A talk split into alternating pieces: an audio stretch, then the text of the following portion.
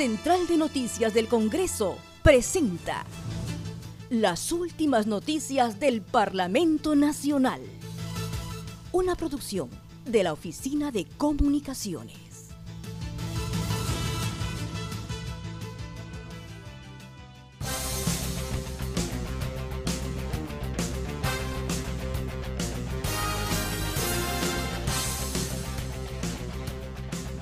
¿Cómo están? Les saluda Raquel Salazar. Hoy es 13 de enero del 2020 y estas son las principales noticias del Congreso de la República. Con dos votos a favor se aprobó el informe de evaluación del decreto de urgencia 012-2019 que establece medidas para fortalecer la seguridad vial en la prestación del servicio de transporte público terrestre, de carga y del transporte regular de persona.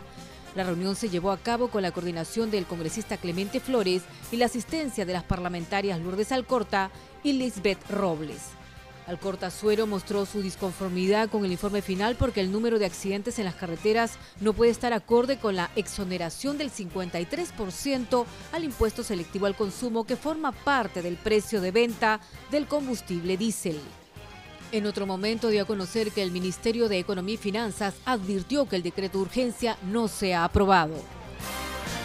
El decreto de urgencia sobre el impuesto selectivo al consumo lleno de mentiras y de falacias, porque han mandado un informe al Ministerio de Economía y Finanzas y no nos han hecho alcanzar, los han traído recién ahorita.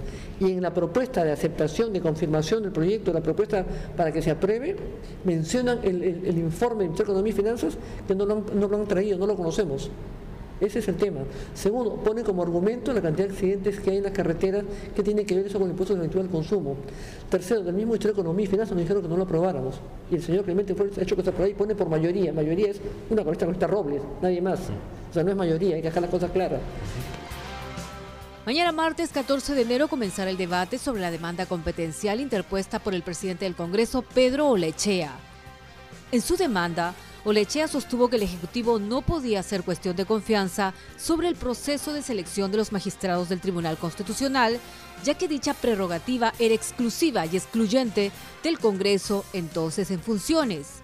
El presidente de la Comisión Permanente también cuestiona la asunción de una negación fáctica de la confianza por parte del Congreso al Ejecutivo.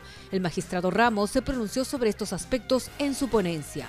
La sesión será transmitida a través de las plataformas informativas del Tribunal Constitucional.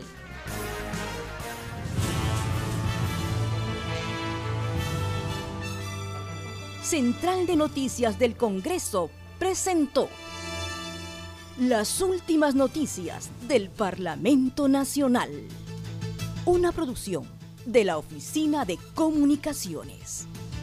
Los invitamos a visitar nuestras redes sociales y sitio web www.congreso.gov.pe.